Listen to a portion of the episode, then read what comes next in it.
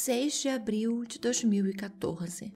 Leandro Boldrini entra na delegacia de Três Passos e relata que seu filho está desaparecido desde o dia 4. Dez dias depois, o corpo é encontrado dentro de um buraco, sem roupas, morto. O episódio de hoje é o caso Bernardo Boldrini.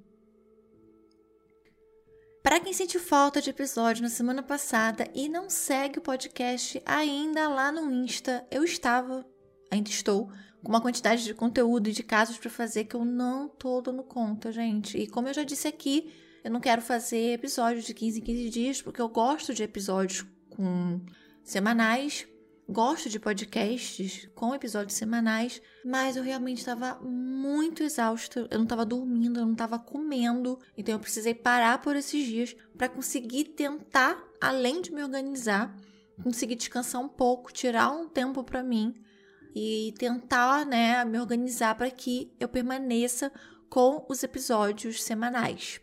Então, muito obrigada. A mensagem de vocês que ficaram preocupados, a quem segue, me segue lá no me segue lá no Instagram e viu meu desabafo e entenderam, é, mandaram diversas mensagens de apoio, de carinho. É, então, muito obrigada por vocês terem entendido que eu precisava desse tempo. E agora? Agora nós estamos de volta, gente. E também muito obrigado aos novos apoiadores do Sob Investigação. A Juliana, o Davidson, a Aline e o Márcio. Gente, do fundo do meu coração, muito obrigada. Vocês que tornam tudo isso aqui possível. Então, assim, eu não tenho palavras para agradecer vocês. E se você quer também, além de ter seu nome aqui no início do episódio, ajudar o Sob Investigação a continuar, nós estamos na Aurelo com uma campanha de apoio. A partir de R$ reais você já pode contribuir. E se você no momento não puder ajudar financeiramente, ouça os episódios para o aplicativo da Aurelo. Eles remuneram simbolicamente a cada reprodução e mesmo sendo pouco, ajuda demais, gente. Nos siga lá no Instagram também, que inclusive tá rolando lá um sorteio de dois livros. Você só precisa entrar e lá comentar na foto do sorteio que está fixada lá no topo do perfil com eu quero. Você não precisa seguir, gente. Olha, não precisa marcar ninguém, entendeu? Só comenta que você já está participando. Claro, adoraria que você me seguisse, mas não é um fator obrigatório, tá, gente? Então é só ir lá, comenta eu quero para participar do sorteio que vai acontecer no fim do mês. Caso alguém citado nesse episódio queira, por qualquer motivo, entrar em contato, envie um e-mail para sob investigação@gmail.com sob investigação sem ser cedilha, sem o tio e com dois O. Prepare-se para mergulhar no mundo sombrio e fascinante dos crimes reais. O podcast Composição de um Crime vai te deixar vidrado do início ao fim com uma experiência única, onde os detalhes mais obscuros sobre assassinatos, conspirações e serial killers ganham vida. Se você, assim como eu, adora histórias intrigantes de crimes reais e busca desvendar os segredos por trás dos crimes mais complexos, esse é o podcast que vai te viciar. Composição de um crime está em todas as plataformas de áudio. Escolha a sua e dê o play. Agora, bora para mais um caso?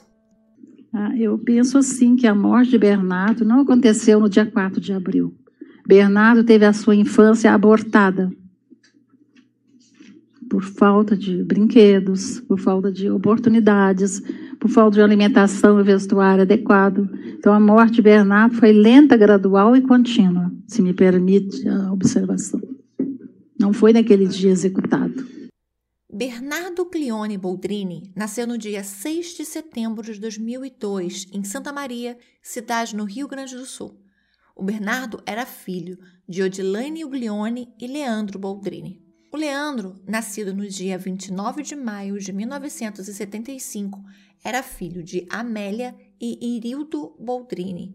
Eles eram pequenos agricultores de soja, de milho, de trigo e eles moravam em Campo Novo, uma cidade que ficava a mais ou menos uns 34 quilômetros de Três Passos. Ele tinha outros dois irmãos mais velhos, o Paulo e o Wilson.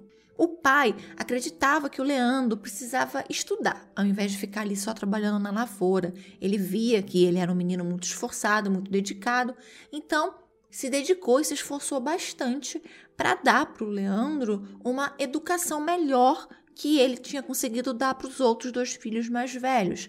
A diferença de idade do Leandro para o Wilson era de 12 anos. Então, quando ele nasceu, os pais dele tinham uma, uma condição um pouquinho melhor. Essa condição um pouco melhor permitiu que o pai dele matriculasse no Colégio Ipiranga, que é uma escola particular em Três Passos. O Leandro ia e voltava para Campo Novo sempre de van. Ele era um aluno muito dedicado, muito esforçado. Ele chegou até a estrelar um comercial do Ipiranga nos anos 80. Depois de concluir o ensino médio, o Leandro foi estudar em Santa Maria para fazer seis meses de pré-vestibular. Ele foi aprovado na segunda tentativa para o curso de medicina na Universidade Federal de Santa Maria, em terceiro lugar, e ele acabou se formando em 1999. O Leandro e a Odilane eles se conheceram no Hospital Universitário de Santa Maria. A Odilane era auxiliar de enfermagem e o Leandro ainda estava estudando medicina. A mãe da Odilane, a dona Jussara Uglione, era contra o namoro deles. Os dois acabam ficando juntos, vão morar em Campo Novo, que é a cidade natal do Leandro. Um ano depois, no dia 6 de setembro de 2002, no hospital lá em Santa Maria, nasceu o Bernardo.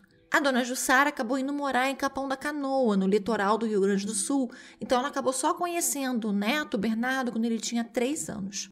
De Campo Novo, a Odilane e o Leandro foram morar em Passo Fundo, enquanto ele fazia especialização em cirurgia.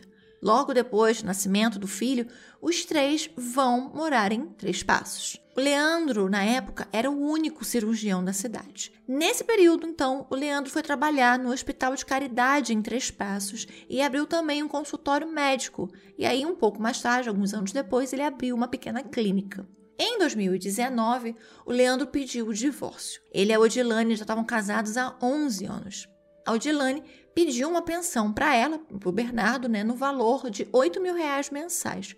E na divisão dos bens, ela pleiteava também o valor de um milhão e meio, que era proveniente da divisão da partilha dos bens do casal. A Odilane, segundo testemunhas, ela tinha depressão, também tinha uma personalidade muito forte, além de outros problemas, outros transtornos psicológicos. Mas eu não encontrei nada sobre ela ter procurado algum tipo de ajuda ou ela ter procurado terapia mas há diversos relatos que falam sobre esses problemas que a Odilane tinha. No dia 10 de fevereiro de 2010, ela vai até o consultório do Leandro. Pela manhã, segundo a mãe dela, elas se falam. A Odilane conta que o acordo do divórcio já estava concluído, ele seria assinado naquele mesmo dia e que ela estava procurando uma casa para ela, para a mãe e para o filho poderem morar juntos. Inclusive, ela já tinha contratado uma empresa de mudança de Santa Maria que levaria as coisas dela lá de Três Passos para Santa Maria para começar a mudança ainda naquela tarde. A secretária da clínica, Andressa, e uma outra testemunha dizem que quando a Odilane chegou, o Leandro não estava. Então ela entrou e pediu para que elas não avisassem a ele que ela estava lá e ela foi direto para o consultório dele. O Leandro chegou assim, logo em seguida. Depois, todo mundo ouviu um tiro. O Leandro saiu correndo, gritando, mandando todo mundo que estava ali sair, dizendo que a louca estava lá. A clínica, naquela hora, estava lotada. A polícia, depois de uma investigação, concluiu que a Odilane tinha cometido suicídio. Ela deixou uma carta escrita no dia 9, um dia antes, onde ela dizia: aspas, Leandro, tu destruiu a minha família, meus sonhos, minha vida. Não precisas mais de advogados para te ficar com a casa, com a moto como tu queria. Fique com tudo, faça bom proveito, já que isso é mais importante que a família. Fecha aspas. A Odilane morreu com um tiro na boca, com um revólver calibre 38. A arma havia sido comprada dois dias antes. Na semana anterior, ela também tinha ido na delegacia fazer um boletim de ocorrência de ameaça. Uma ex-babá do Bernardo estaria ameaçando a Elaine Pinto. A Elaine foi babá do Bernardo entre os anos de 2007 e 2014. O filho da Elaine, o Michael, também estaria ameaçando ela. A primeira ameaça teria sido através de uma rede social. O Michael teria dito para Odilane para ela adicionar ele nessa rede social como um amigo eterno. E aí depois, enquanto ela estava numa padaria, ele teria mandado uma mensagem dizendo para ela aproveitar aquele lanche, porque ele seria o último. A Elaine também mandou que uma outra mulher avisasse a Odilane que ela seria infernizada até o fim da vida dela. Antes da sua morte, a Odilane também tinha contratado um detetive particular. Esse detetive tinha juntado provas de que o Leandro estava traindo a Edilane. Inclusive, além de estar traindo com outras mulheres, ele também estava traindo com a Graciele Ugolini. A depressão da Odilane, os problemas que ela tinha, não só na vida pessoal dela, mas que ela estava tendo no casamento, teriam ocasionado, de uma certa maneira, a atenção que ela dava ao Bernardo diminuísse bastante. Há relatos de que, para chamar a atenção tanto da mãe quanto do pai, o Bernardo é, chegou a comer ração dos cachorros que a mãe dele tinha, que ela amava cachorro, era apaixonada por cachorros, e que ele teria começado a comer ração das vasilhas dos, dos cachorros, para que de alguma maneira é, o pai e a mãe prestassem atenção nele, para chamar a atenção deles mesmo. Mas como eu disse, são só relatos de pessoas que se dizem próximas a, a Odilene. No laudo necroscópico dela, o médico legista relata lesões no antebraço direito, no lábio inferior, vestígios de pólvora na mão esquerda, mesmo ela sendo destra. Como eu disse, a polícia na época entendeu que era um suicídio, assim como o Ministério Público. Então, o Leandro não foi acusado ou sequer chegou a passar por um exame balístico ou qualquer coisa parecida. Segundo o Leandro, quando ele entrou no escritório, a Odilane sacou a arma e ele tentou se defender. Correu para o corredor do, do consultório, tentou acionar um alarme que tinha no corredor, saiu correndo e aí depois ele só ouviu o barulho do tiro. Dois dias antes do suicídio, quatro saques que a polícia achou muito suspeito, mas por isso mesmo, eles foram feitos na conta da clínica, a clínica que a Odilane era sócia do Leandro. Os saques, todos feitos na boca do caixa, somavam 55 mil reais no total. Três saques de 15 mil reais e um saque de 10 mil reais. Após a morte da filha, a Jussara viu o neto só mais uma vez em 2010 e depois ela só foi rever o Bernardo em janeiro de 2014, quando o Bernardo foi passar a virada do ano na casa da madrinha dele, a em Santa Maria. E aí depois ele foi para Capão da Canoa. E aí ele apareceu na casa da avó. Ela nem sabia que ele estava indo porque o Leandro não permitia mais o contato dela com o Bernardo. Logo após a morte da Odilane, o Leandro disse que ia ficar sozinho.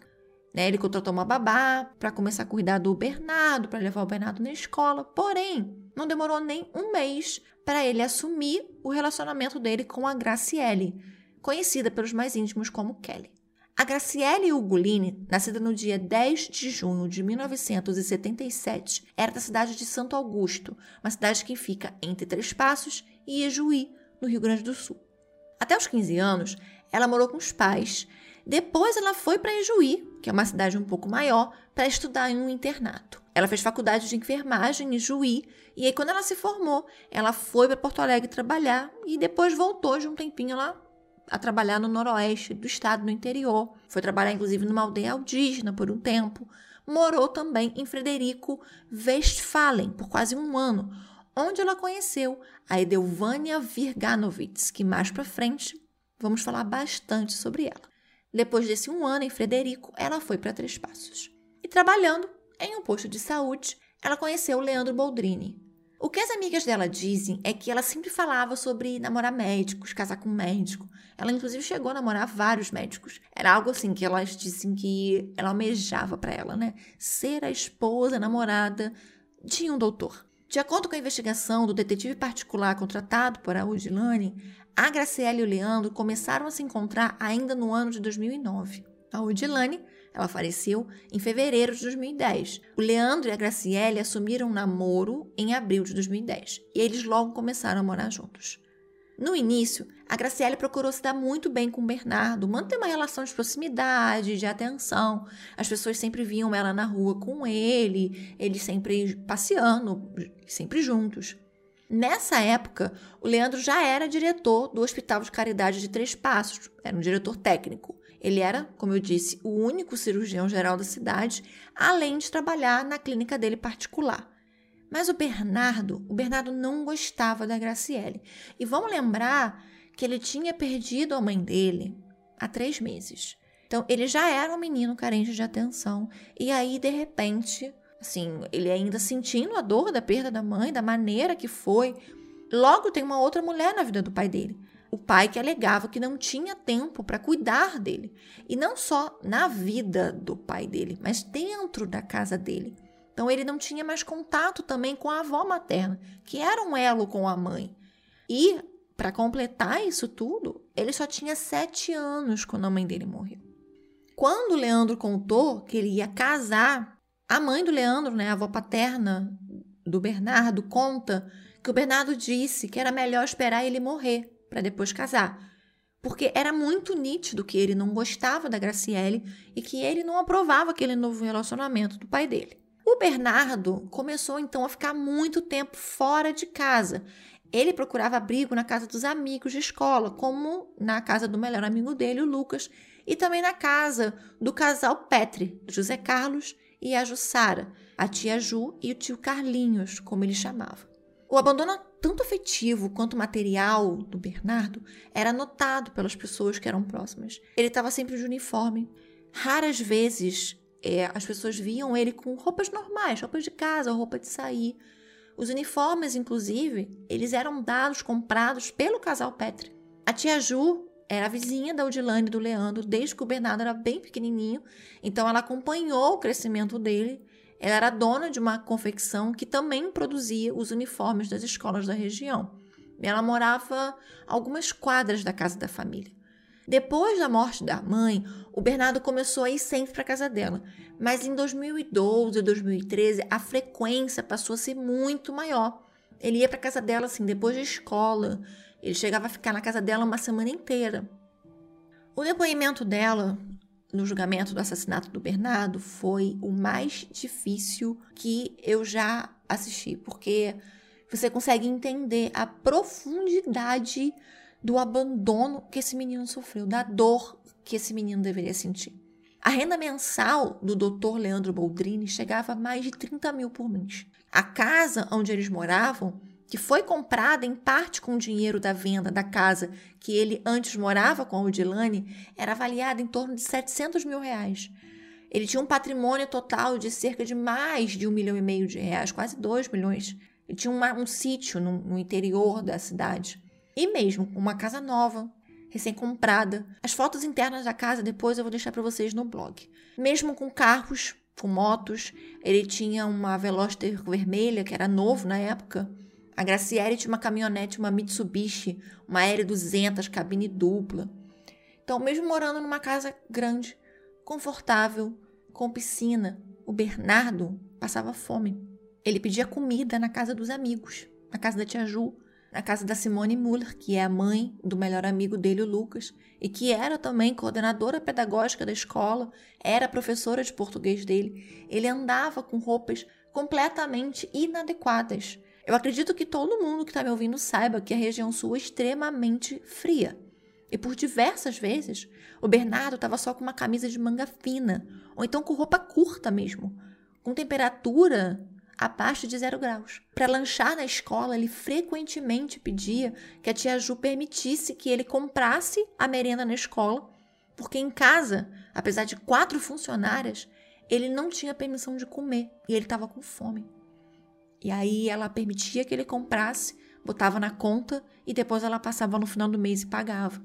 O marido da Simone Müller, o Edson, era dono de um restaurante e o Bernardo ia sempre lá para comer.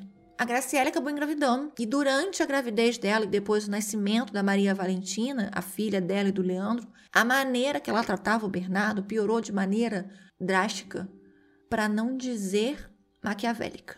Ela começa a falar para as amigas, para colegas de trabalho, que o Bernardo era um estorvo na vida deles, que ele era um psicopata, que ele era violento, que ela não aguentava mais ele, que tinha medo de que ele matasse a meia-irmã.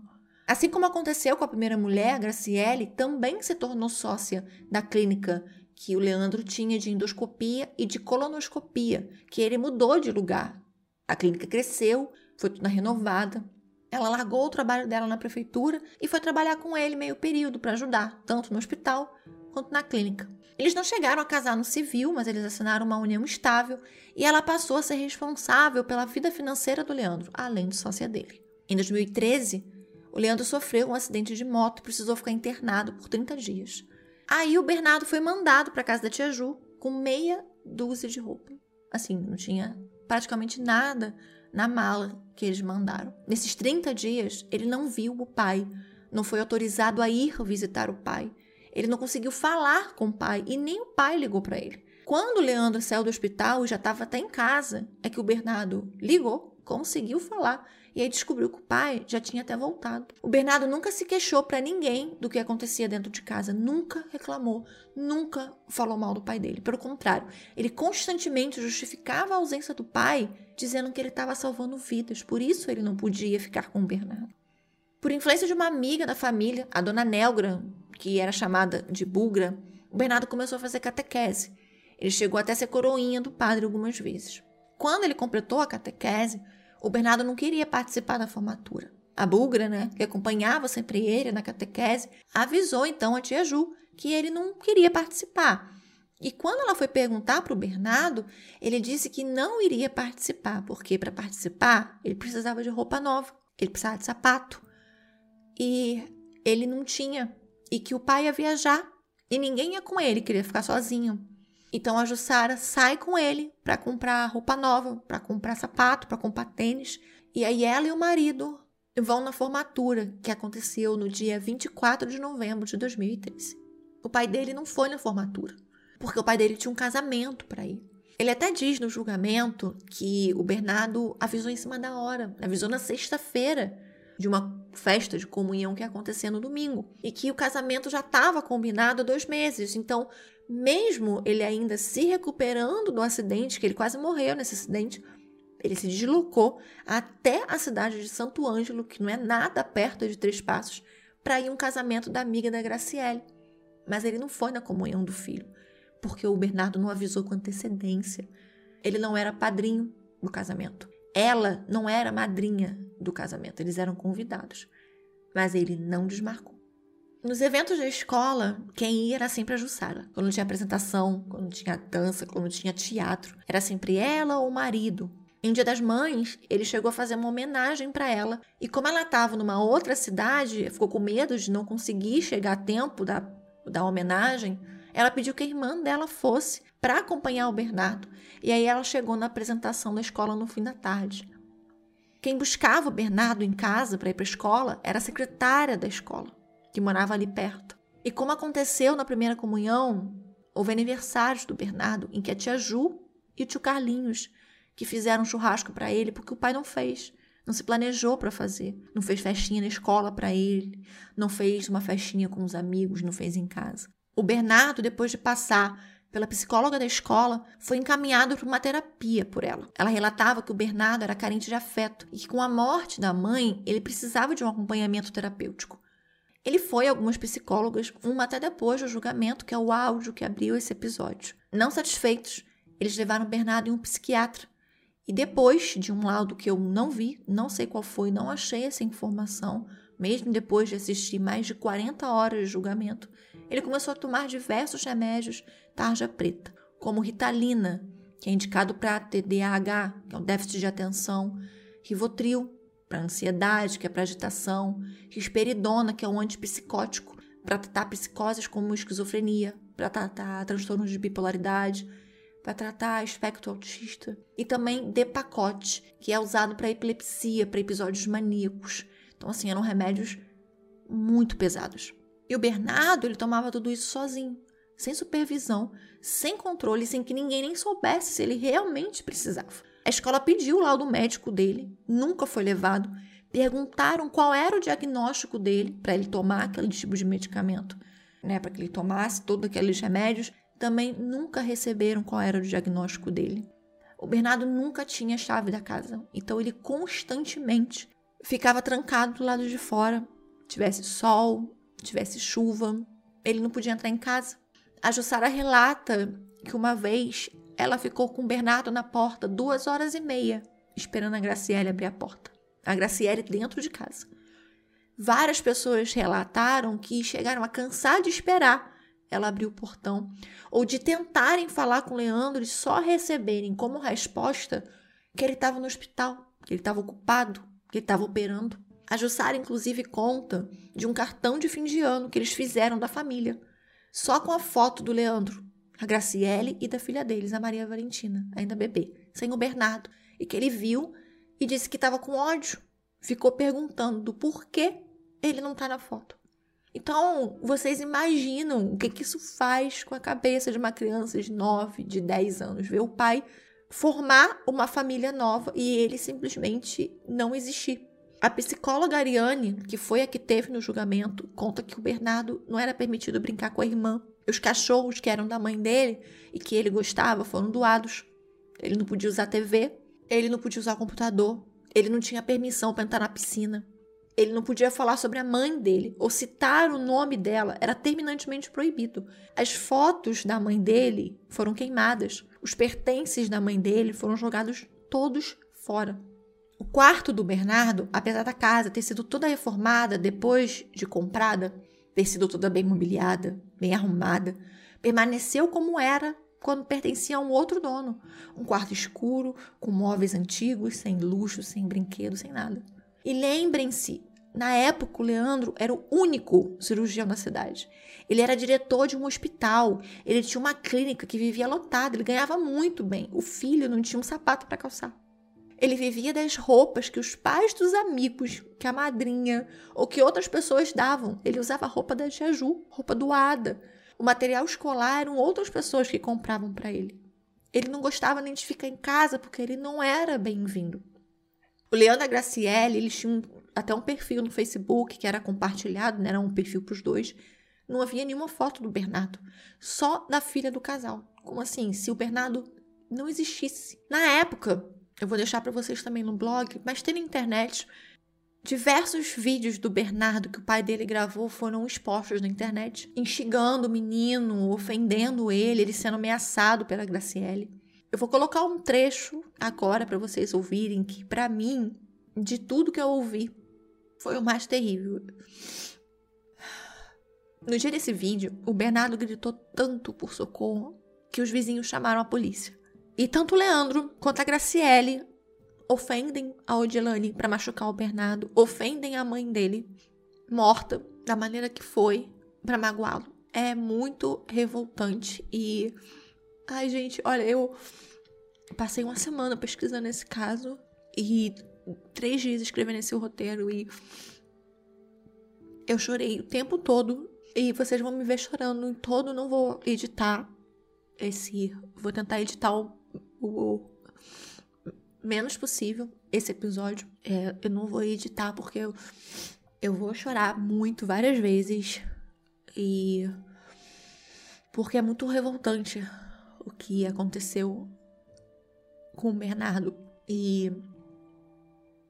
Apesar da gente ser um podcast de casos reais, eu acho importante que vocês saibam que quem tá aqui contando também sente e que é muito difícil. Eu pensei muito, inclusive, muito antes de fazer esse caso, porque foi muito difícil. Mas não é porque é difícil que a história do Bernardo não precisa ser contada, pelo contrário, precisa ser contada todos os dias, porque tem muitos Bernardos, muitos Bernardos por aí. Então eu vou deixar com vocês agora é, esse trecho do vídeo quando o Leandro e a Graciele falam da mãe do Bernardo. Ah, Bernardo, eu fico com pena de ti. com pena de ti, cara. Tua mãe te botou no mato, cara. Deus, ele te abandonou. E tu traiu ela. Ó, mulher que tem isso na cabeça. É. Ela que andava com tudo que é homem aí, ó. Ela que era vagabunda, Bernardo. Não era! Minha mãe não é vai perguntar para as pessoas da cidade o que a tua mãe fazia. Pergunta? pergunta?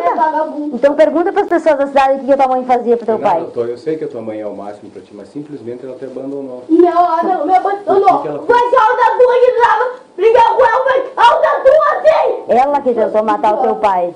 Porque ele tava incomodando ela. É, é. Foi lá na vila, o, o cara comprou um 38, foi lá no consultório com duas balas. O que que que tinha que ter matado É, mesmo. é. Tinha que ter matado O que mesmo. ficar de ti? O que que ia sobrar de ti? Tu vai que tinha que ter matado. O que que eu tenho que ver, cara? Sem morrer. Eu tenho que pagar a minha vida por causa de gente à toa? Sim. Vai Gente que não presta? Vai ter que vai, tomara que tu morra. É. E essa coisa que morre. É, tu vai antes. bem. Doente do jeito que tá desse jeito? Quanta Não. gente que eu salvo, olha, eu salvo, Igual tua mãe, teu filho vai ser igual da tua mãe. Não! Então tá. eu salvo 4, 5 todo dia, tiro as pessoas de dentro do caixão, cara. Faço Não vir- tira! Faço vir uma semana depois caminhando lá no consultório. Mas tomara que morra. Eu acho, eu acho que eu tenho uma função nesse mundo. De morrer, mas tem que morrer. Deixa que eu morra a hora que Deus quiser. É a hora que Deus Não. quiser. A hora que Deus quiser. Não é pela tua boca.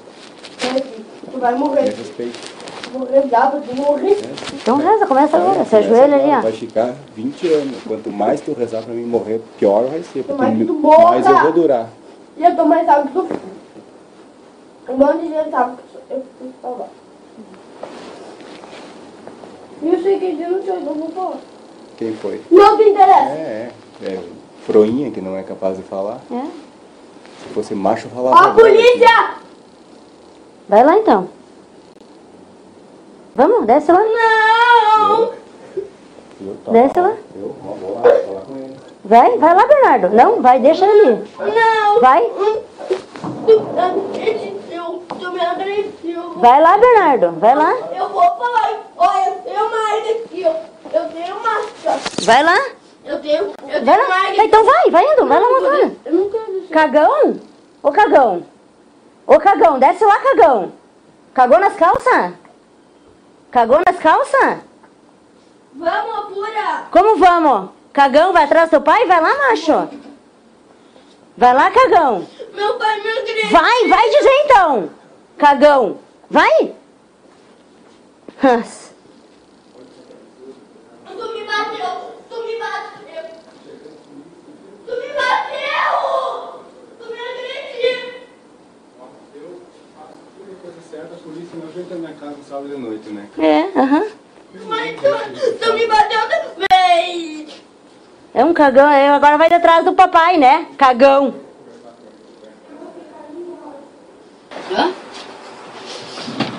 É, esse remédio aqui que tu já tomou. Quer me Dá um, matar? eu preciso de uma água aqui. Quantos quilos você tem? Não sei.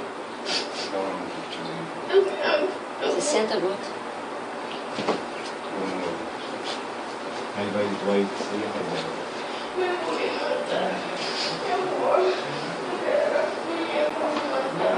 Na virada do ano de 2013 para 2014, o Bernardo foi ficar com a madrinha em Santa Maria. Depois foi para Capão da Canoa, enquanto o pai viajou com a Graciele e com a Maria Valentina para Jurerê Internacional, que fica em Santa Catarina.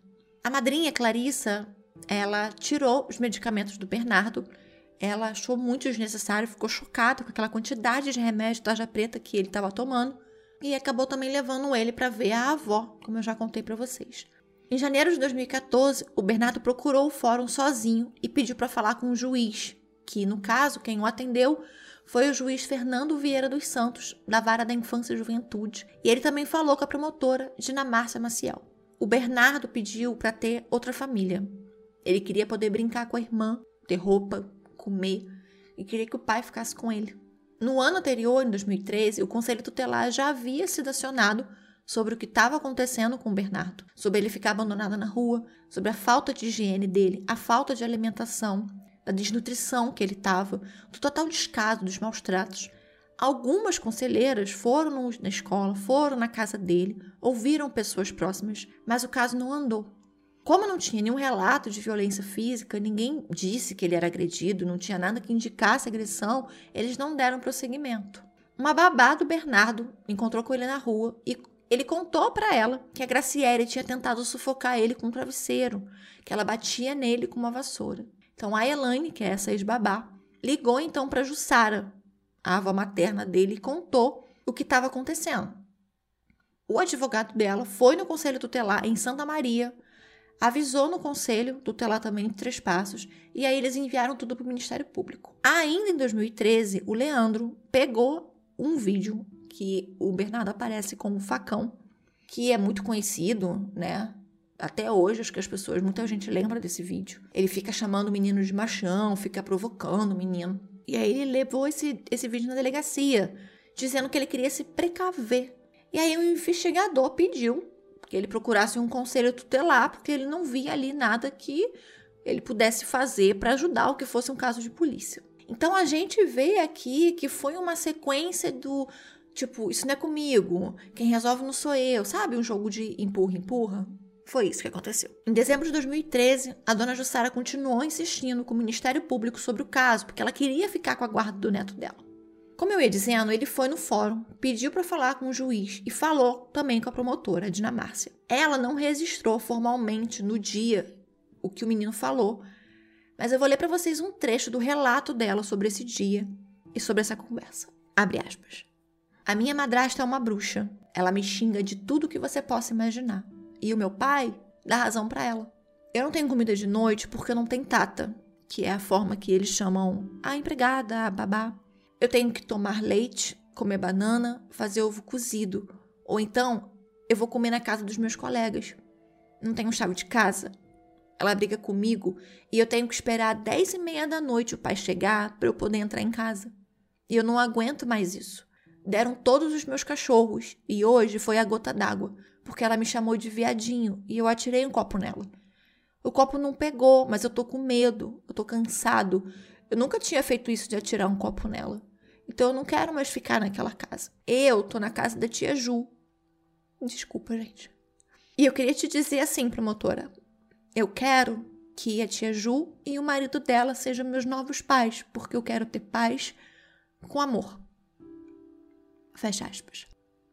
Na semana seguinte, a promotora ingressou com uma ação protetiva para trocar a guarda do Bernardo e ir para a avó materna e fazer também um estudo social com o acompanhamento de uma psicóloga. Ela pediu uma investigação por negligência afetiva e abandono familiar, mas o juiz, quando ele recebeu a denúncia, ele achou melhor chamar o pai para conversar.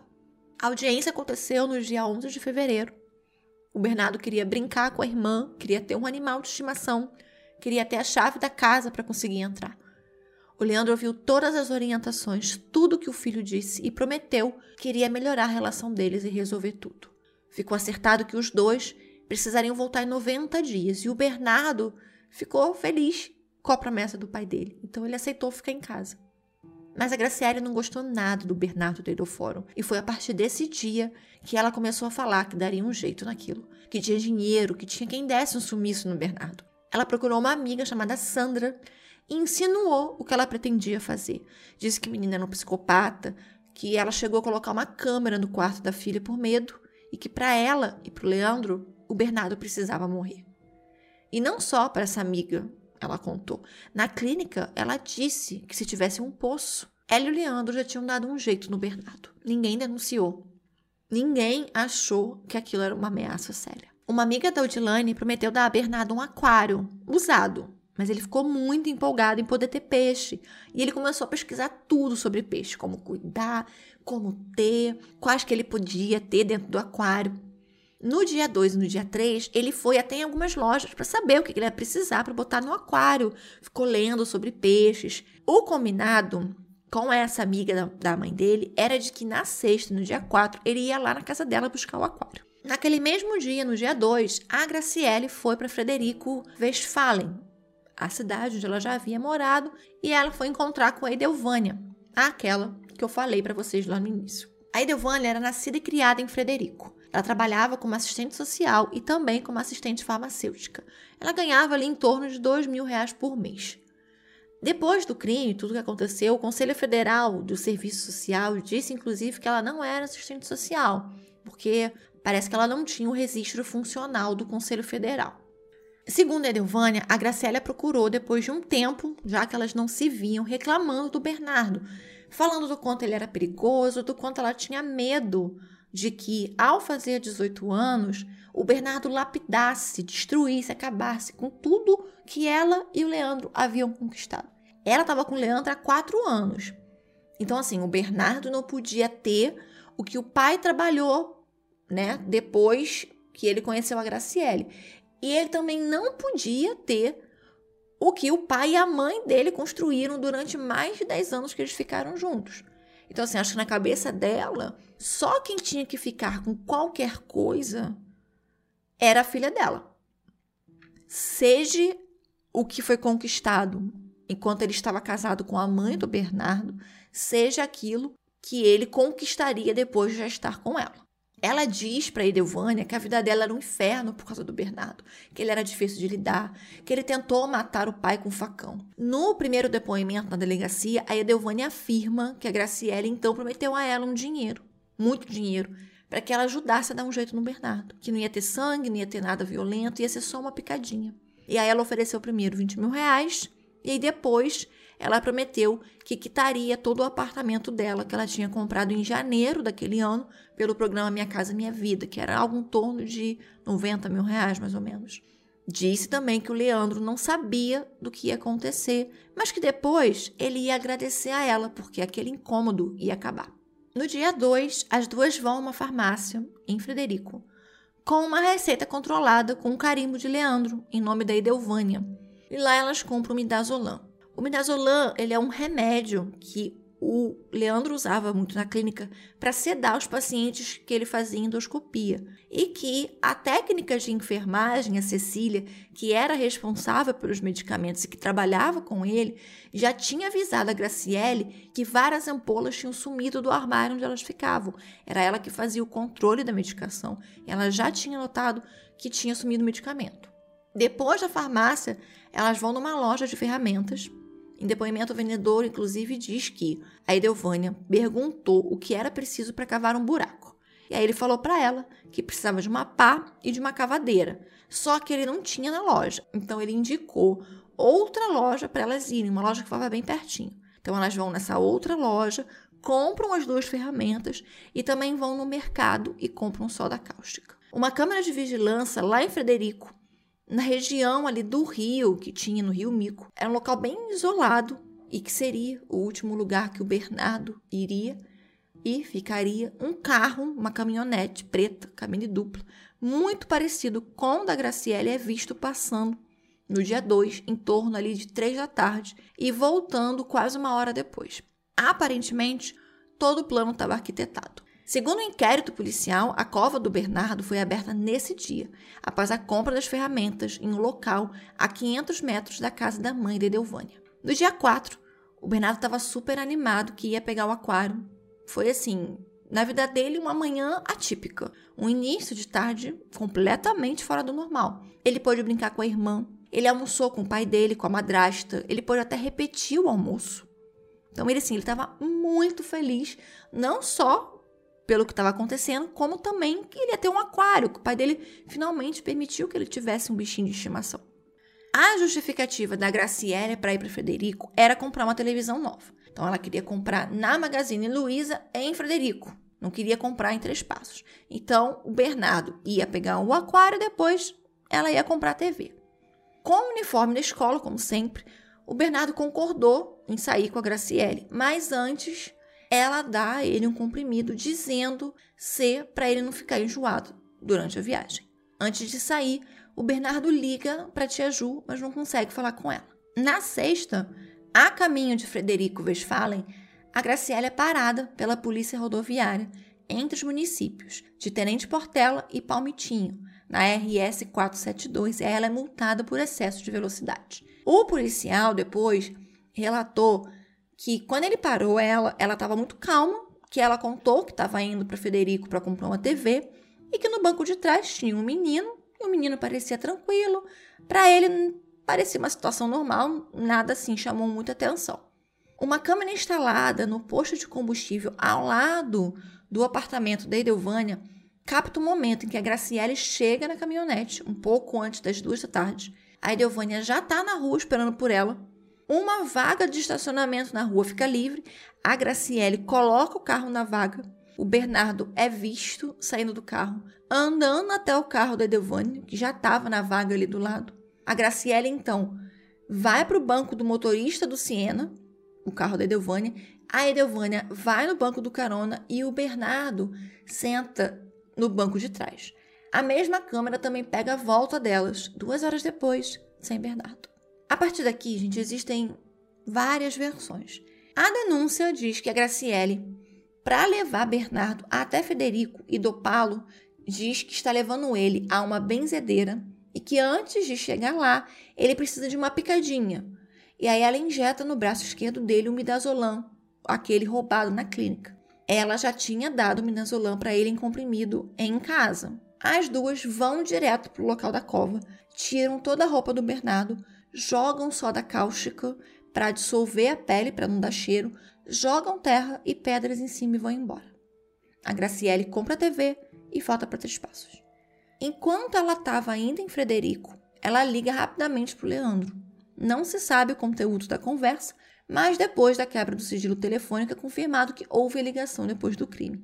Ele diz que não lembra do que foi conversado, ela também diz que não se recorda do que foi conversado. O boletim de desaparecimento do Bernardo só é aberto pelo Leandro no dia 6 de abril, no domingo à noite. Quando questionado sobre o porquê ter demorado para reportar o sumiço, ele diz que acreditava que o filho estava na casa de um amigo, como ele sempre fazia. Como Bernardo tinha sido orientado a voltar até às 7 horas de domingo, depois daquela audiência judicial que teve, ele só procurou Bernardo depois desse horário. Ele soube pela Graciele que ela tinha ido com ele na sexta tarde a Frederico comprar TV e pegar aquário. E ela disse que quando eles voltaram, o Bernardo saiu para ir para casa do Lucas. A polícia começou a investigar e já achou estranho toda aquela história, porque todo mundo que eles ouviram afirmou com veemência que jamais, em nenhuma circunstância, que o Bernardo iria de boa vontade a lugar algum com a Graciele, porque ele não gostava dela de jeito nenhum, e nem ela dele. Então a polícia já achou estranhíssimo que o Leandro disse não ter achado aquilo estranho. Todo mundo relatou a ausência do Leandro como pai, dos maus tratos da madrasta e em como o Bernardo ficava na rua abandonado, sendo acolhido por famílias próximas. Foi pedido então, né, como eu disse, a quebra do sigilo telefônico e também foi pedido a interceptação telefônica do casal. E na interceptação, a polícia gravou conversas entre a Graciele e a amiga Delvânia, como se elas falassem em códigos. Também gravou uma ligação do padrinho do Bernardo quando ele já estava desaparecido há dias.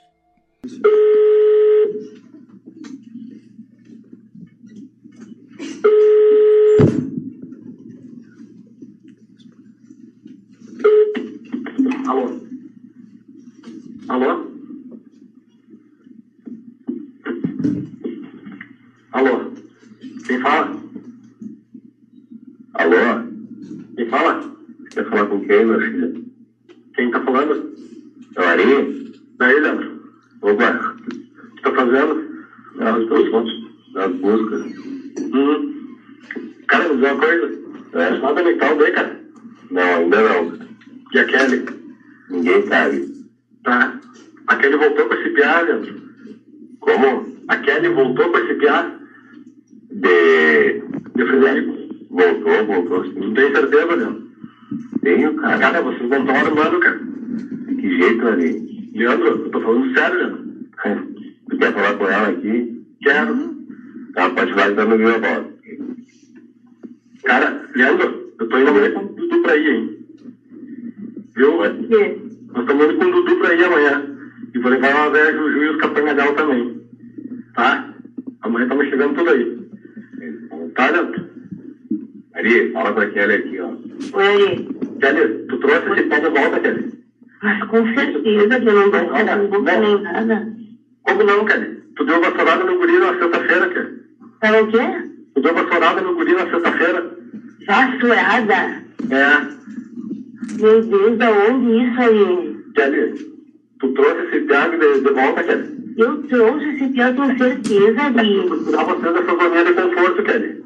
Eu vou tirar você dessa zoninha de conforto, Kelly. Tá? Viu? Vocês estão escutando? Ô, Ari, você tá... Por que você tá transtornado desse jeito, cara? Como assim, cara? Teu filho sumiu faz uma semana, tu tá aí dormindo com essa vagabunda, rapaz. Ô, cara, vai tomar no teu cu. Ô, vai tomar no teu cu, caralho. Ô, rapaz, tu tá dormindo aí, tu não tá fazendo nada, rapaz. Dormindo, caralho, cara. Você tem culpa no cara. Quando o desaparecimento chegou ao conhecimento do Conselho Tutelar, o Conselho mandou um ofício para o Ministério Público e foi somente aí que o juiz suspendeu a guarda do pai, caso Bernardo fosse encontrado com vida. Todos os que acolhiam Bernardo ficaram desconfiados do comportamento do casal. No mesmo dia 4, eles foram para uma festa, para uma balada na cidade próxima, em 3 de maio, o que sem nem se dar o trabalho de ligar para o filho, confirmar onde ele estava, ligar para a família Muller para saber se ele realmente estava lá. né, já que a Graciele disse que estaria lá, foi aproveitar a noite. Então, um médico que sempre dizia que não tinha tempo para ajudar o filho, não tinha tempo para levar o filho no dentista, não tinha tempo para ir uma consulta da psicóloga dele, não tinha tempo para ir na escola ver um boletim numa reunião de pais, não tinha tempo de conversar com ele em casa, mas tinha tempo para ir numa balada numa cidade a quilômetros de distância. Porém, após o desaparecimento, ele apareceu no domingo à noite no restaurante dos Muller, procurando pelo filho, para buscar o filho, o que ele nunca tinha feito. Ele ligou para várias pessoas, pegando o número delas no caderno que o Bernardo tinha de telefones, o que também ele jamais havia feito. Pelo contrário, além dele nunca atender a ligação das pessoas, ele até aquele dia nunca tinha ligado para ninguém preocupado com o filho dele, para confirmar até se o filho dele realmente tinha ido para lá. Três dias depois do sumiço, o Leandro ligou para a Rádio Farroupilha para falar do desaparecimento do filho. É bem interessante esse áudio. Ele se refere ao filho como o menino. Ele não sabia as roupas que ele usava. Provavelmente o uniforme, ele disse. Claro, era só o que o Bernardo tinha. Eu estou com um amigo lá de Três Passos, é um filho desaparecido, o doutor Boldrini. Como vai o senhor? Boa noite. Boa noite. É, em que posso ajudá-lo, doutor? Não, é que assim, ó, a gente está com a Polícia Civil e Brigada Militar e assim, a gente está procurando esse menino, é o Bernardo Uglione Boldrini, né? Bernardo. Então, ele, Bernardo Uglione. Ugli, Uglione. Uglione Boldrini. Sim. Então ele está desaparecido já há uma semana e a gente está, enfim, idade, fazendo todos. Qual, qual, a idade do Bernardo?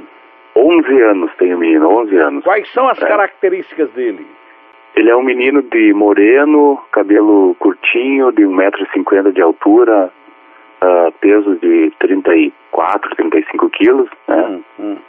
E, então, assim, ó, ele está desaparecido desde domingo, a gente está com... Ele, ele desapareceu de Três Passos? Desaparecido de Três Passos, é. É, é. Ele morava com o senhor? Morava comigo, morava com a nossa família aqui, né? Uhum. E, e então, assim, a gente está com força-tarefa com a Polícia Civil, com Brigada Militar, né? Vários delegados, a gente. Veio o pessoal do, do Departamento da Criança aí de Porto Alegre nos auxiliar. Sim, sim. E, então, assim, a gente não tem pistas, né? De onde possa estar esse menino e e, o senhor então, acha que ele saiu claro, de casa ou foi retirado de casa por alguém? O que, que o senhor. Não, não. Eu, provavelmente, assim, a, a, informação que a gente tem é que ele. E que eu tenho é que ele saiu de casa para ir no amiguinho, só que ele não chegou no amiguinho, entendeu? Aí em Três Passos? Desde, aqui em Três Passos mesmo. Que roupa ele estava usando, doutor? Olha, assim, ó, a roupa praticamente era do colégio, assim, camiseta preta e, e calça de colégio, talvez uma calça vermelha, mas não tenho como precisar exatamente que, né, a roupa especificamente assim, né? Mas assim, no, no na, na, internet tem fotos dele e então, né, esses cartazes de divulgação que a gente fez e pôs na rede, né? Sim. Então eu acho que assim que, que qualquer qualquer anúncio seja válido para tentar encontrar esse menino, entendeu? É Bernardo Uglione Boldrini. Boldrini. 11 Isso. anos. Ele é moreninho, 1,50m, aproximadamente Isso. 34 quilos, saiu de casa domingo. Tem horário ou não? É, na verdade a gente perdeu o contato pessoal com ele desde sexta, só que daí, uh, como eu teria, tá, teria estado na casa de um colega, eu fui na casa do colega, então a partir de domingo é que eu fiz o boletim de ocorrência, né? Sim, sim, sim, sim, sim. Um telefone para contato. Uh, eu acho que dá para ligar para o 190, porque daí o 190 é integrado com a polícia aqui de Três Passos, e, e eu acho que a Brigada Militar, ou 197 também, né? Sim, sim, sim. Como é seu nome? É Leandro Boldrini. Leandro Boldrini. Eu okay. sou o pai do menino. Ok. Tá bom, meu amigo? Tá bom, senhor. Tá bom. Tá dado o recado aqui, tá? Tá. Eu, eu agradeço, de coração. Sempre tá? as ordens, sempre as ordens. Muito obrigado. Obrigado. Dona Amélia, a avó paterna do Bernardo, vai até Três Passos, ali pelo dia 7 mais ou menos, e ela diz em uma entrevista que o filho disse lá na casa dele, apontando para Graciele, abre aspas, eu sou inocente, mas você, você vai pagar. Fecha aspas. E ele não parou de trabalhar. Na segunda, ele manteve a rotina normalmente. Na quarta-feira, consta na denúncia do Ministério Público que a Graciele pagou 6 mil reais em notas de 50 e 100 a Edelvânia, que no mesmo dia pagou as prestações que estavam atrasadas do apartamento dela. No dia seguinte, no dia 14, segundo a Edelvânia, ela procurou a Graciele e falou que ia contar tudo para a polícia. Por vontade própria, ela vai até a delegacia enquanto fica ali mascando um chiclete, calmamente, conta para a polícia aonde o corpo do Bernardo estava enterrado. Imediatamente a polícia vai com ML, com perícia, todo mundo para o local que ela indicou. O Bernardo estava nu em um matagal na beira do rio Mico, em local de difícil acesso, num estado de quase total putrefação. Ele foi colocado dentro de um saco de lixo e jogado num buraco em posição fetal. Na versão da Edelvânia, que pelo menos nessa primeira versão, ela conta que ao ver o Bernardo desmaiado, depois da injeção, ela ficou desesperada e quis levar ele para um hospital para tentar reanimá-lo, mas que a Graciele a ameaçou de morte, de culpar ela pelo assassinato, porque ela era rica, porque ela tinha dinheiro. Depois de tudo, de comprar a TV, elas foram para o apartamento de Delvânia. A Graciele se limpou do barro e depois foi embora. Ela só saiu de casa para pegar a sobrinha. Elas deram uma volta, tomaram um sorvete no posto e foram dormir. As roupas do Bernardo ela jogou fora na lixeira, em frente ao prédio dela. O carro foi lavado no posto. O Leandro e a Graciele foram presos no mesmo dia, preventivamente. O Leandro disse que não estranhou a história da mulher dele porque achou que o Bernardo ter concordado em com ela era um sinal de que eles estavam se entendendo e que era bom que eles pudessem ter tido a oportunidade de ficarem juntos um pouco. As brigas entre o Bernardo e ela tinham sim se intensificado depois do nascimento da Maria Valentina e que sim, ele não era um pai presente, mas era porque ele trabalhava muito. Ele não tinha como imaginar que ela poderia estar envolvida de alguma maneira. Mas a versão da Graciele já é completamente diferente. Ela tinha tido depressão pós-parto e ela tinha medo do Bernardo porque ele era muito agitado e que ela negligenciou o menino porque ela estava preocupada com a filha dela. Ela não estava conseguindo dormir, então ela pegou uma receita do Leandro que estava carimbada, falsificou a assinatura dele para poder comprar o midazolam para ela. O porquê a receita estava em nome da Edelvânia e do porquê ela só comprou o remédio lá em Frederico Westphalen, ela não explicou. Quando no almoço, enquanto Leandro, ela diz que foi dormir, comentou que ela ia para Frederico, na mesa do almoço, o Bernardo quis ir também, mesmo ele tendo o dentista marcado para aquela tarde. Ela deu um Dramin para ele. No caminho, a polícia parou ela e o Bernardo devido ao excesso de velocidade. O Bernardo começou a ficar muito nervoso, com medo deles serem presos, então ela deu para ele um dos midazolam dela. Mas como ele não se acalmava, ela deu para ele a bolsa dela, passou para ele a bolsa dela e mandou que ele pegasse um remédio e tomasse. Chegando em Frederico, elas trocaram de carro porque Delvânia tinha comprado o carro há pouco tempo, ainda não sabia dirigir muito bem e pediu que ela levasse o carro. A ideia era a Graciele deixar os dois na praça, ir ao encontro de um homem que ela diz ter um caso, um ex-namorado de quando ela morava em Frederico Westphalen, um tal de Rodrigo, depois comprar TV e voltar para buscar os dois. Só que dentro do carro o Bernardo desmaiou e ela viu que faltavam cinco pílulas de midazolam. Aí a Delvânia se desesperou, queria levar ele para o hospital para fazer uma lavagem estomacal mas ela se negou a socorrer, com medo de acharem que ela tinha matado ele de propósito. E aí ela implorou que a amiga ajudasse ela, e foi quando a Edelvânia deu a ideia então de levar ele naquele local no matagal. E aí elas cavaram um buraco com o macaco do carro. Ela não tentou fazer a reanimação, ela conferiu o pulso, disse que não tinha, que não tinha mais nada o que fazer, ele estava morto, e que o que dava para fazer era jogar o corpo do menino dentro de um buraco. Em todos os depoimentos que ela deu, sempre isentou o Leandro. Muitos dizem que a intenção dela em isentar ele é de que, como ele era o provedor, era quem ganhava o dinheiro, era a chance que ela tinha de ter alguém para poder pagar a defesa dela e para poder prover ela depois é, que tudo aquilo acabasse. O laudo de necropsia do Bernardo foi morte de causa indeterminada com um tipo de morte violenta. O midazolam foi encontrado no fígado, nos rins e no estômago dele. O caso tomou proporção nacional. O descaso e o sofrimento que o Bernardo passou acabou revoltando não só a cidade, mas o país inteiro. Durante as investigações, a polícia descobriu que no dia 2, à noite, perto do local da cova, o carro de um dos irmãos da Delvânia foi visto parado lá, vazio, em um local ermo. Quando ele foi chamado na delegacia, Evandro negou sequer ter estado naquele local e que não sabia de nada, mas depois de uma testemunha que achou estranho o carro parado ali, naquela hora, naquele lugar, né, um lugar que não tinha nada, anotou a placa do carro. Aí o Evandro muda a história. Aí ele diz que ele tinha emprestado o chevette dele para uma outra pessoa. Daí surgem vídeos, câmeras que mostram o carro dele lá. Aí ele lembrou que realmente era ele e que ele estava pescando. Em maio, a polícia indicia o Evandro, prende ele por participação, alegando que ele foi até o local para terminar de cavar o buraco que elas não tinham conseguido terminar aquela tarde.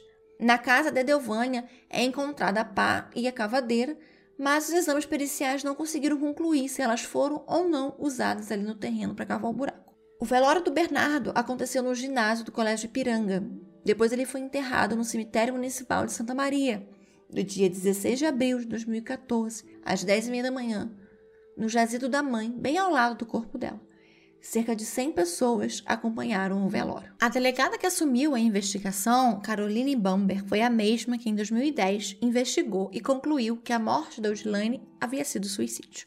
Com a morte de Bernardo, a dona Jussara pede a reabertura do inquérito do suicídio da filha e contrata a Suel Criminalística, que eu não sei se vocês conhecem, mas a Suel ela é uma empresa de perícia técnica, né?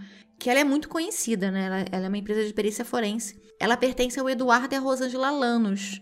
É, eles já fizeram perícia técnica, foram assistentes técnicos de vários casos muito famosos. Então, assim, eles são são bem grandes dentro dessa, desse mundo né, de, de assistência, de perícia, de assistência técnica.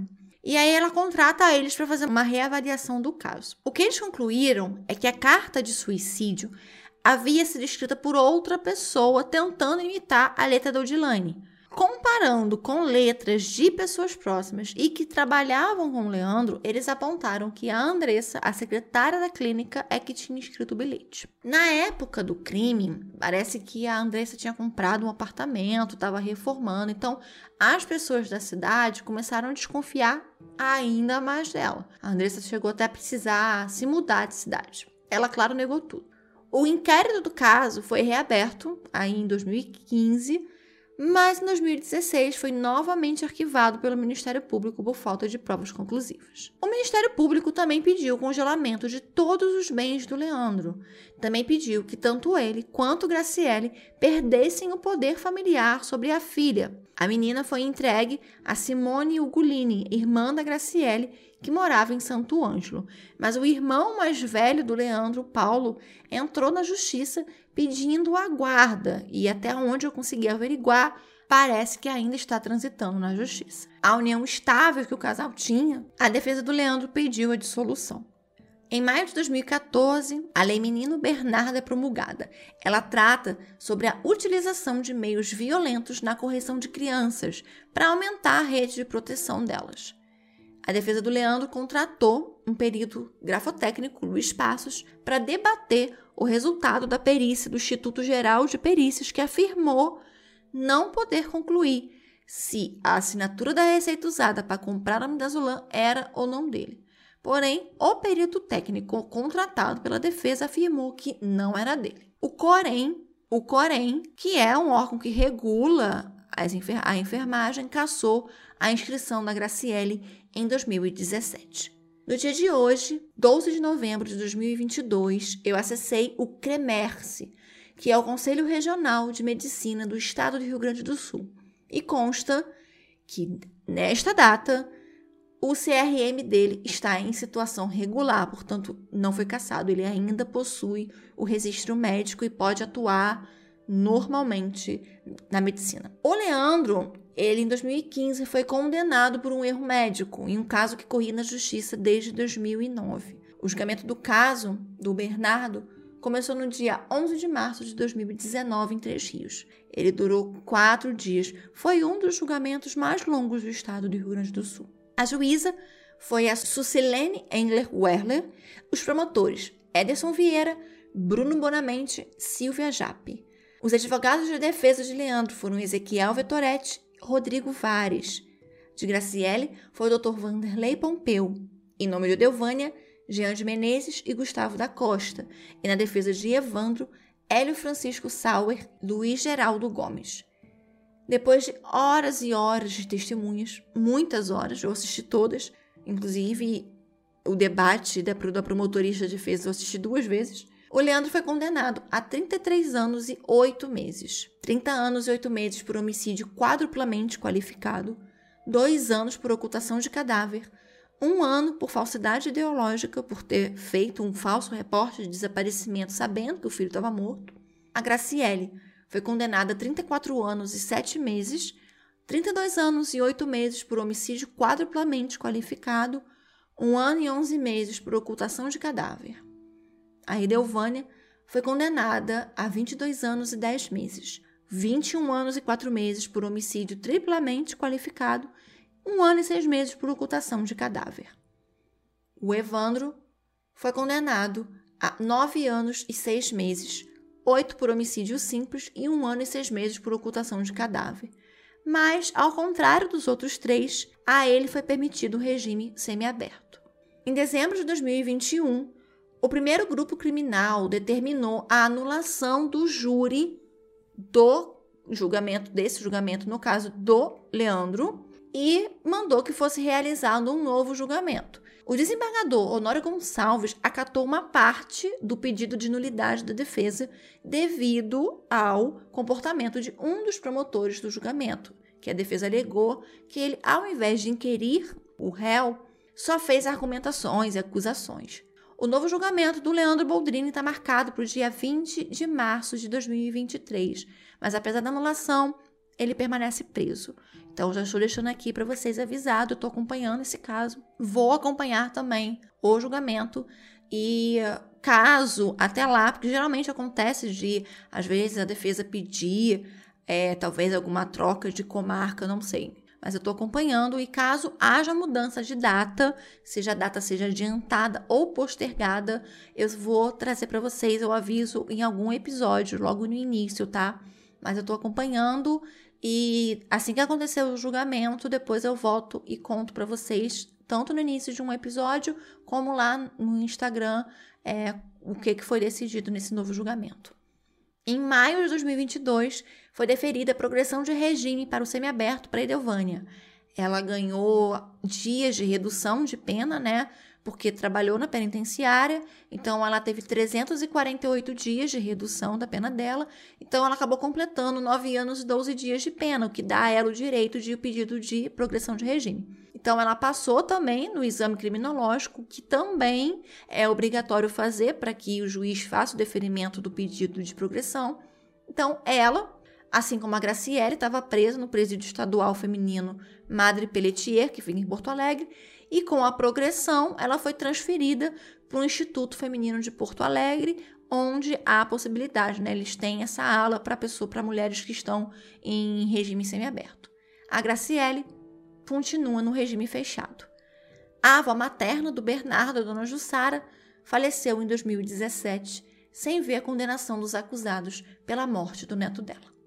Esse caso foi um caso muito difícil para eu fazer, mexeu demais comigo. Foi um dos. Eu achava que. Eu sempre falo que o caso da Liana Fenderbar e do Felipe Terra, que é um caso que eu sempre falo que eu não quero fazer, porque é um caso que me faz muito mal. É, a maioria das pessoas conhece como caso Champinha, né? Eu não gosto de usar esse nome, eu prefiro usar o nome da Liana e do Felipe. É um caso que mexe muito comigo. E eu achava que esse caso da Liane e do Felipe era o caso que mexia comigo, até eu começar a pesquisar a fundo o caso do Bernardo, era um caso que eu já conhecia, e eu decidi fazer, e aí fui pesquisar mais profundamente, e foi muito devastador, porque um, o que esse menino sofreu não tem nem nome para qualificar as maldades que essa madrasta fez para ele. E eu nem chamaria de madrasta, porque eu mesmo já fui madrasta. Conheço outras tantas e eu sei que a maioria das madrastas tem essa fama de ser má e de maltratar o filho, de não aceitar. Eu sei disso. Mas eu sei também que a maioria não é isso. Eu sei que acontece muito, mas também sei que não é a maioria dos casos.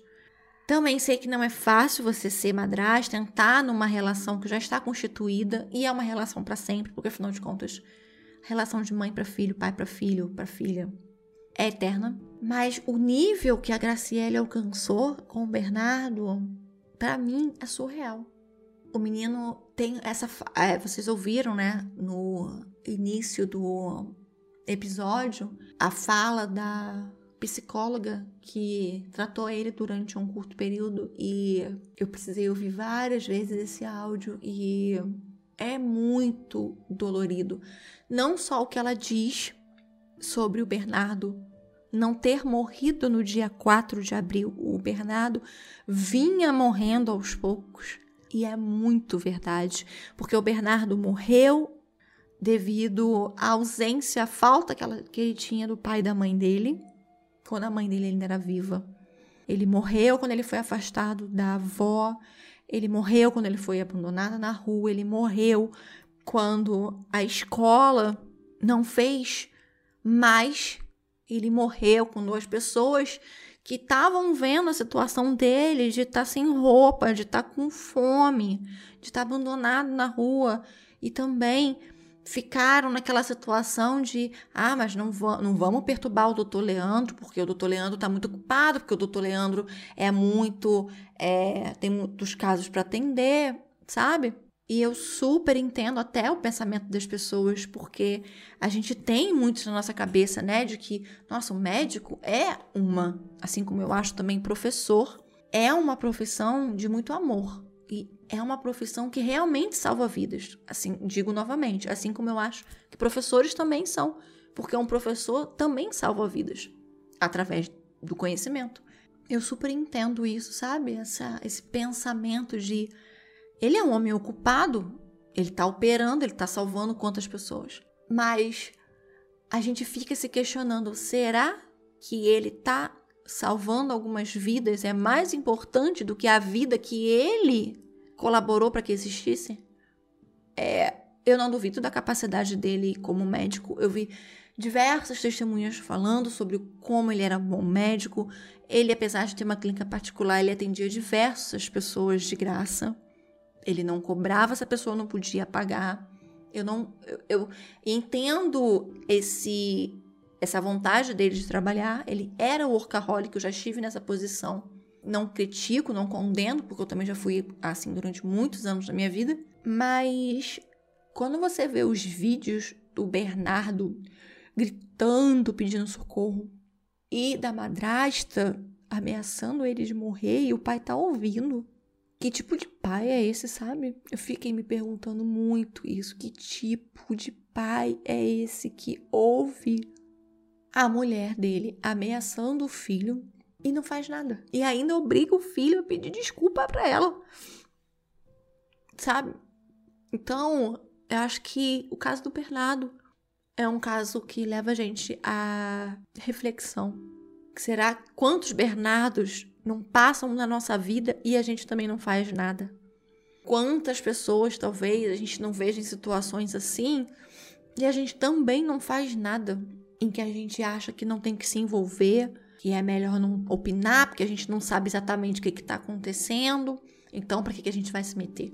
Eu espero que isso traga reflexão para vocês, assim como trouxe para mim, da gente tentar olhar para o outro, tentar ouvir o outro. E de alguma maneira, se tiver nas nossas mãos, a gente não permitir que o outro Bernardo acabe nu dentro de um saco de lixo, jogado numa cova, num buraco, sem ter podido nem se defender. Se você que está me ouvindo tiver, puder sentir que perto de você tem um caso desse acontecendo, procure a polícia, denuncie, procure o conselho tutelar, procure uma vara de infância, procure ajuda.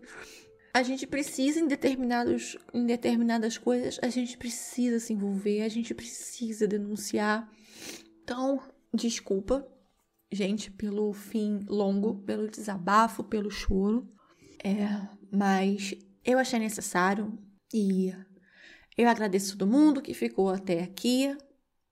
De, novamente, eu agradeço todas as mensagens de vocês que ficaram preocupados com o meu sumiço.